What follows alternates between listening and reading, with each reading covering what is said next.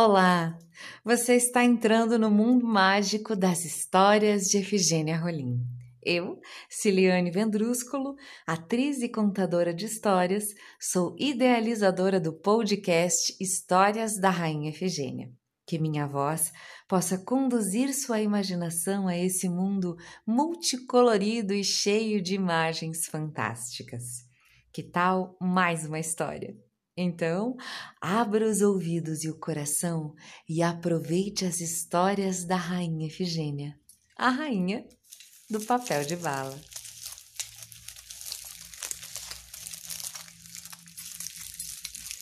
Muito bem, dando sequência à divulgação de histórias de outras escritoras e escritores brasileiros de importante relevância para a literatura e contação de histórias de nosso planeta, hoje vamos conhecer alguns poemas do maravilhoso escritor e poeta Manuel de Barros, que estão no livro Fazedor de Amanhecer. Vamos de poesia? O primeiro poema leva o nome do livro, O Fazedor de Amanhecer. Sou leso em tratagens com máquina. Tenho desapetite para inventar coisas prestáveis.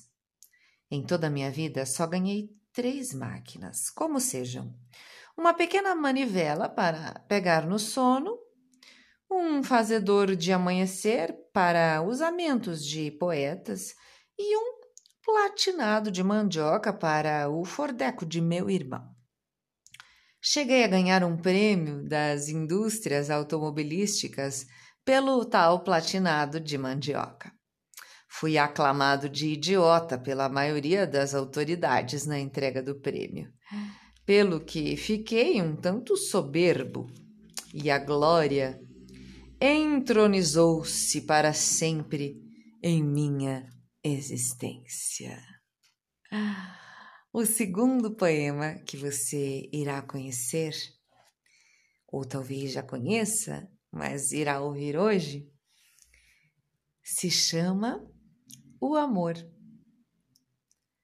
Fazer pessoas no frasco não é fácil, mas se eu estudar ciências, eu faço sendo que não é melhor do que fazer pessoas na cama, nem na rede, nem mesmo no giral, como os índios fazem.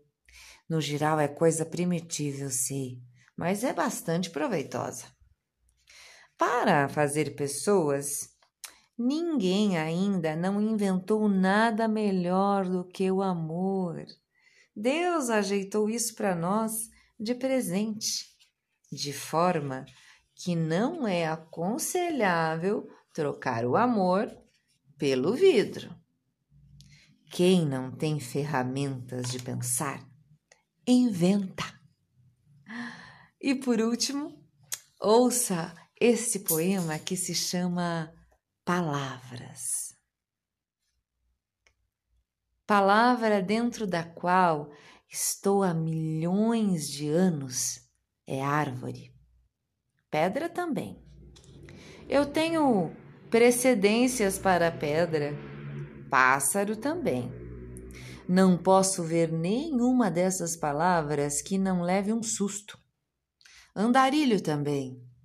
Não posso ver a palavra andarilho que eu não tenha vontade de dormir debaixo de uma árvore. Que eu não tenha vontade de olhar com espanto de novo aquele homem do saco a passar como um rei de andrajos nos arroados de minha aldeia. E tem mais uma. As andorinhas, pelo que eu sei, consideram os andarilhos como árvore. Muito bem. Depois desse podcast Poesia de hoje, desejo e espero que vocês tenham um ótimo dia. Um beijo grande e até o próximo episódio. Este projeto é realizado com o apoio do Programa de Apoio e Incentivo à Cultura, Fundação Cultural de Curitiba e da Prefeitura Municipal de Curitiba.